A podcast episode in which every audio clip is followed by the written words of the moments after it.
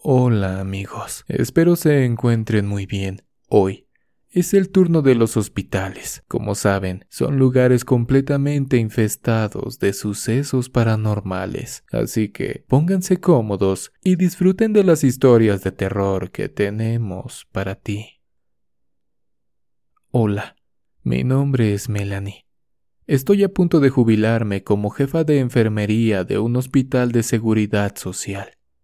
Mis labores habían sido muy tranquilas hasta hace muy poco. Y digo que habían sido tranquilas, sinceramente, porque a mí nunca me había pasado algo paranormal en mis funciones hasta aquella noche. He escuchado de muchos colegas decir que de pronto les apagan la luz o les mueven las cosas en el área de defunciones. Lo más aterrador que he visto fue la corta pero sorprendente historia del técnico de autopsias.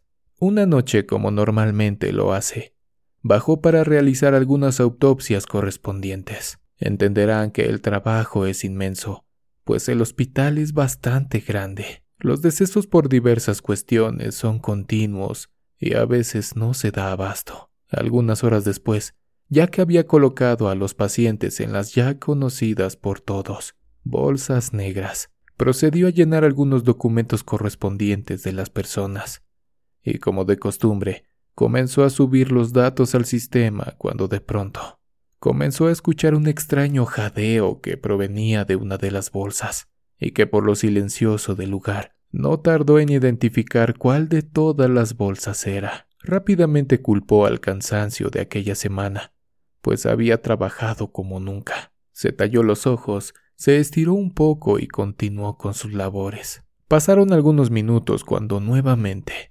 aquellos sonidos comenzaron a escucharse, pero ahora acompañados de pequeños intentos de rasguños que claramente aumentaron el nivel de sospecha y nerviosismo del técnico. Él comenta que segundos después, a ese tipo de sonidos inusuales en expacientes, las lámparas del departamento comenzaron a fallar. Hubo segundos en que prácticamente se quedó completamente a oscuras, rodeado de cuerpos inertes. Mi compañero describe claramente que comenzó a sentir aún más frío de lo que ya se siente en ese lugar, mientras que una corriente de aire rondaba por todos los cuerpos. Claramente, esto no es normal, ya que lo único que podía provocar corrientes de aire sería la puerta abierta hacia el exterior. Las dudas comenzaron a invadir los pensamientos del técnico forense, cuando de la nada la iluminación regresó. Decidió calmarse, tomar un poco de agua y recobrar el aliento, pues claramente lo que estaba viviendo no era algo normal. Continuó con sus reportes, tratando de terminarlos de manera pronta, pues los sucesos paranormales, hasta cierto punto, habían logrado incomodarlo. ¿Quién diría que apenas comenzaban? Terminó de subir al sistema la información y procedió a recoger sus cosas, pues pronto el cambio de turno se llevaría a cabo. Justo cuando se levantó de su asiento, nuevamente las luces se apagaron, quedando completamente en tinieblas, ya que la luz de la pantalla de la computadora también había fallado. Nuevamente, aquellos sonidos volvieron a invadir la sala, pero ahora con un sonido aún más aterrador. Claramente se escuchó el crujir de una bolsa como si estuvieran doblándola. El silencio se apoderaba de la sala, cuando de pronto comenzó a escuchar un sonido gutural de una de las personas. Pero ¿cómo era esto posible? Es conocido que algunos cuerpos retienen algunos gases y es muy normal escucharlos antes de quitar todo lo de adentro. Pero en esta ocasión ya no había nada que produjera estos sonidos. Mi compañero Realmente asustado, comenzó a tratar de salir de la sala, pues comentaba que cuando escuchó que algunas camillas comenzaron a moverse, el miedo tomó por completo su cuerpo. Y he aquí lo más perturbador de la historia. Justo cuando el técnico forense salió corriendo, pude ver su cara completamente desencajada y claramente aterrorizado pues pasaba por ahí. Él trataba de retomar el aliento, pues su respiración agitada no le permitía contarme lo que le había sucedido. En cuanto se tranquilizó, pudo decirme lo acontecido. En cuanto lo escuché sinceramente, pensé que se trataba de algún tipo de alucinación por cansancio o por cualquier cosa. Siento que mi cara y mis suposiciones cambiaron por completo cuando lo acompañé a la sala. En cuanto abrimos la puerta, vimos un cuerpo hasta el fondo, completamente sentado, mientras que sus manos, brazos y bolsa dejaban notar claramente que había intentado quitársela. Algunas camillas estaban fuera de lugar, como si las hubiesen aventado contra la pared. Lamentablemente, uno de los pacientes cayó al suelo. Algo nerviosos, nos acercamos para regresar a su lugar al paciente del piso, mientras la incertidumbre aumentaba, pues la persona sentada se encontraba a nuestra espalda. No sé si han escuchado que algunos enfermeros o técnicos de autopsias hablan con las personas, pues eso me tocó esa noche, hablar con aquel paciente. Mientras pronunciaba algunas palabras, lo recostamos con la ayuda de mi compañero y todo fluía con tranquilidad.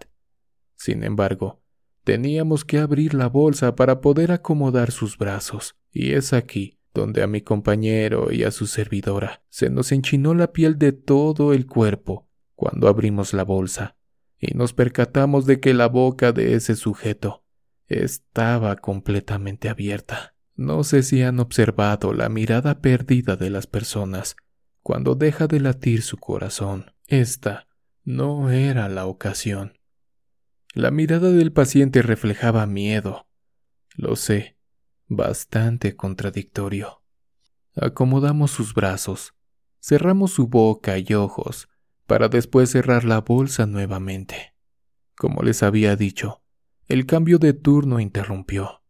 En cuanto llegó el siguiente técnico, el compañero anterior, le platicó de cierta forma nerviosa lo que aconteció con el paciente del fondo. Esa noche, todos estuvimos al pendiente de algún nuevo suceso, pero la noche transcurrió con la tranquilidad de todas las noches. Al día siguiente, claramente le tocó entregar a sus familiares el cuerpo de aquel señor tan extraño. Al día siguiente, Claramente le tocó entregar a sus familiares el cuerpo de aquel señor tan extraño. Su hijo, en cuanto llegó, le pidió al técnico que le colocara un collar supuestamente como lo indicaba su tradición. Como saben, tenemos prohibido hacer este tipo de cosas. Por lo regular entregamos las pertenencias a los familiares, y hasta ahí. Es más, desde que ingresan a la clínica, se les retira todo, anillos, collares, relojes, etc. Lo que dijo esta persona al técnico fue Por favor, joven, póngaselo. Mi padre durante muchos años ha practicado la brujería, y hasta donde mi madre y yo sabemos, este collar protegerá su alma del maligno.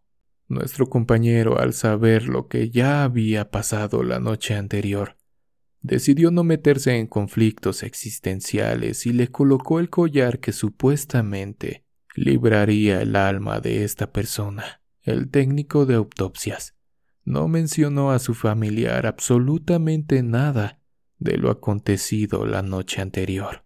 Hasta el momento, esa es la incertidumbre que nos acompaña. ¿Será acaso que esa noche el mismo Señor de las Tinieblas hizo presencia en la sala para llevarse lo que quedaba de alma de aquella persona. Será por eso la mirada llena de terror que tenía. Y por último, será por eso que tenía abierta de manera sorprendente su boca. Quizás aquella persona cuyo cuerpo vacío, sin vida, y que se encontraba aquella noche en la sala junto al técnico de autopsias, luchó de forma sobrenatural para no pagar la deuda que tenía con el demonio. Son dudas que tenemos hasta el día de hoy. Respecto al familiar, siento que fue lo mejor. ¿Ustedes qué opinan?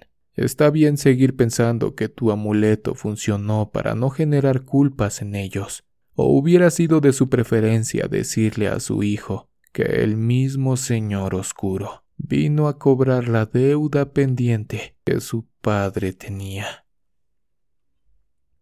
Hola amigos. Hace no mucho escuché algunas historias en su canal y me animé a mandarles esta. Siempre había tratado al mundo paranormal con respeto, ya que creo firmemente que así como existe el mal, también lo hace el bien. Pues bueno, mi historia de horror comienza así. Lamentablemente a mi abuelo le dio una enfermedad bastante complicada.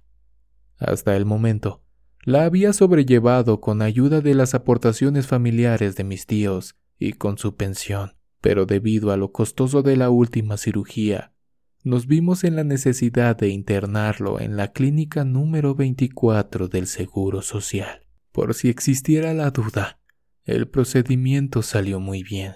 Ya en recuperación y en piso, fue donde el suceso más aterrador de mi vida aconteció.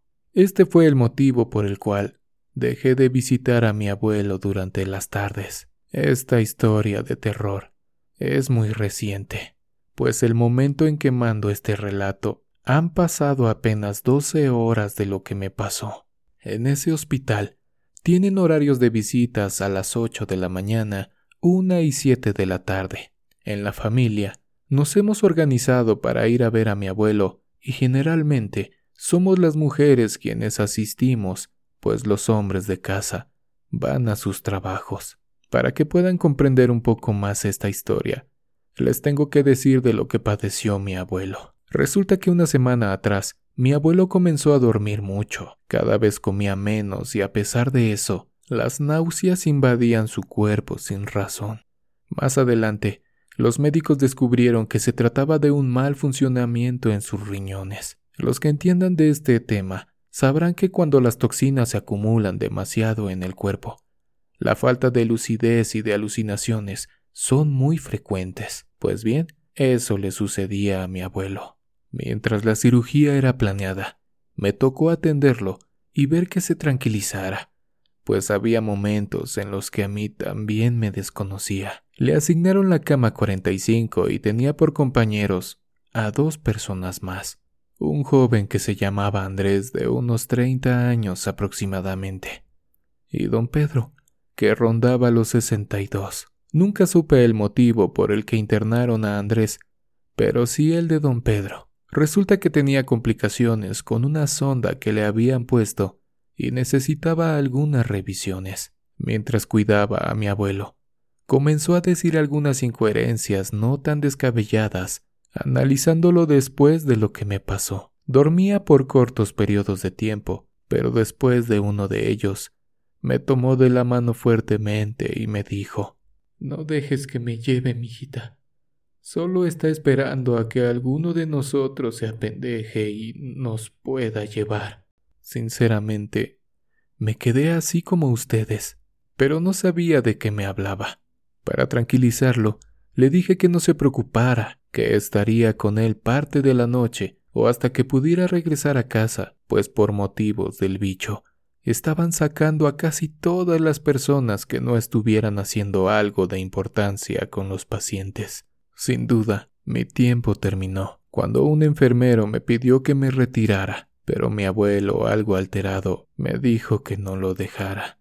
A pesar de no estar lúcido, su mirada reflejaba terror. Yo soy muy creyente de mi religión, así que no dudé en dejarle el rosario que siempre cargo conmigo. Lo tuve que esconder muy bien debajo de las sábanas, pues temía que fuéramos descubiertos muy pronto. Le di un beso, lo persigné y salí. Días después, nuevamente me tocaba ir a cuidar al abuelo, pero ahora en la tarde. Me dieron acceso por urgencias, pues los fines de semana no abren la puerta principal. Justo llegué cuando los alimentos eran servidos, así que no tardé en lavarme las manos, saludarlos y comenzar con lo mío.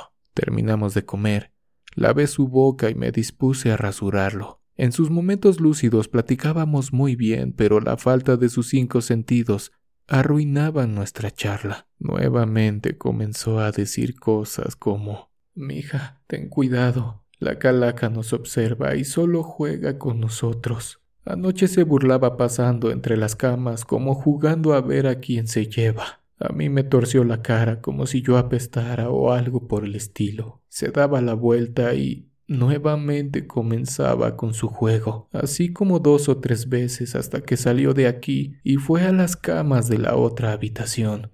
Siempre pensé que se trataba de alucinaciones de mi abuelo o cosas así. Varias veces lo único que hice fue cambiarle el tema y seguir con mis cosas. Lo tapé, lo peiné y me despedí de él.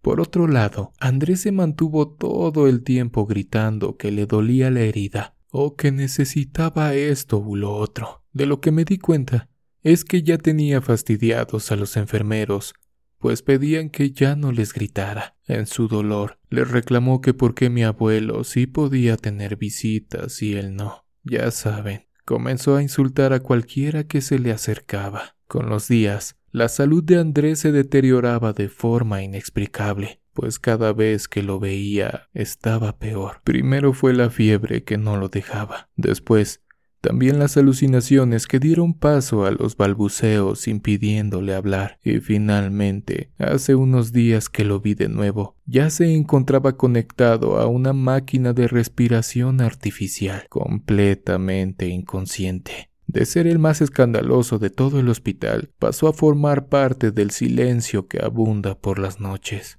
Hasta ayer en la noche, siempre había pensado que todas aquellas cosas que me había dicho mi abuelo eran falsas o producto de su imaginación. Tengo que admitir que no, todo aquello era verdad. Aún se me enchina la piel a la hora de redactar este correo, pues tiene muy poco lo que les diré a continuación. Ayer tuve que quedarme debido a que la cirugía se había practicado por la tarde y a que mi abuelo había agarrado la costumbre de quitarse las agujas de los brazos y las manos. El doctor y nosotros Teníamos la incertidumbre de que al despertarse, falto de lucidez, se arrancara el conducto de la diálisis y se complicaran más las cosas. Pasaron las horas y realmente me quedé dormida contra la pared en una pequeña silla que prestan a las visitas. Me desperté al sentir la mano de mi abuelo, pues intentaba hacer el menor ruido posible. Justo cuando desperté, pude ver la mirada fija que mantenía hacia la puerta. En voz baja logró articular algunas palabras. Mija, la calaca está en la puerta. Sigue tratando de decidir a quién se llevará. Ciérrala, por favor. Jamás imaginé que aquel ser de oscuridad se me presentaría esa noche. Para no incomodarlo, me levanté y cerré la puerta. Algo soñoliente regresé a mi silla para nuevamente intentar dormir un poco. Las cosas cambiaron por completo cuando lentamente la puerta nuevamente se abrió. Lógicamente me paré de nuevo a cerrarla, pero ahora me quedé observando si se trataba de alguna ráfaga de viento o si alguna enfermera pasaba y la abría. Gran sorpresa. Debajo de la puerta se veía una sombra que pasaba de izquierda a derecha, pero en la ventana del cuarto no se veía absolutamente nada. Tratando de descubrir a quién nos estaba jugando esta mala broma, me levanté sin hacer ruido, pero mi cuerpo sintió un balde de agua fría cuando abrí y no había nadie. Algo extrañada. Regresé a mi lugar dejando la puerta abierta, pues mi corazón comenzaba a acelerarse, solo para escuchar a mi abuelo decir Ya la viste, ¿verdad, mijita? Para no caer en su juego, le dije que solo me asomaba para ver si algún enfermero andaba por ahí, pero por dentro el nerviosismo comenzó. Pensarán que estoy loca o algo por el estilo, pero no. Pasaron algunos minutos. De pronto, mi abuelo tomó mi mano tan fuerte. Se suponía que estaba convaleciente, pero tenía gran fuerza sin decir nada. Movía su mirada como siguiendo a alguien. Fue la cosa más extraña que he vivido. De pronto, la cobija de Andrés comenzó a ser jalada por alguna fuerza extraña, lentamente, como si aquella cosa disfrutara de lo que estaba haciendo. El pánico se apoderó de mí, pues comencé a gritarle a los enfermeros. De manera pronta, Llegaron algo agitados pues pensaban que algo les había pasado a los pacientes. Me tranquilizaron y me dieron una pastilla que según me relajaría, pero yo me sentía igual. Tomé un poco de aire y poco a poco fui dejando de sentir el miedo que me había invadido. Platicando con la señorita Jimena, me confesó que esos sucesos paranormales eran muy comunes en el hospital. A los dos días Dieron de alta a mi abuelo después de tomar algunos cursos de diálisis. Pero ahora la incertidumbre de saber cómo está Andrés me carcome por dentro. Antes de salir y con mucha cautela, coloqué mi rosario ahora en la cama de ese muchacho, esperando no pase lo que todos tememos. Lo que pensamos mi familia y yo fue que el rosario que coloqué a escondidas en la camilla de mi abuelo lo protegió durante su instancia en el hospital. Sin duda, el suceso paranormal más aterrador de mi vida. Les mando un fuerte saludo a toda la comunidad de Oscuro Secreto. Amigos, muchas gracias por llegar hasta el final de esta emisión. Si los relatos de hospitales te han gustado, no olvides suscribirte, activar la campanita, dejar tu manita arriba y por supuesto tu comentario. Nos vemos en una siguiente emisión de Oscuro Secreto. ¿Quieres escuchar las historias de terror que más te gustan sin cortes comerciales? Puedes convertirte ahora en miembro de ACAST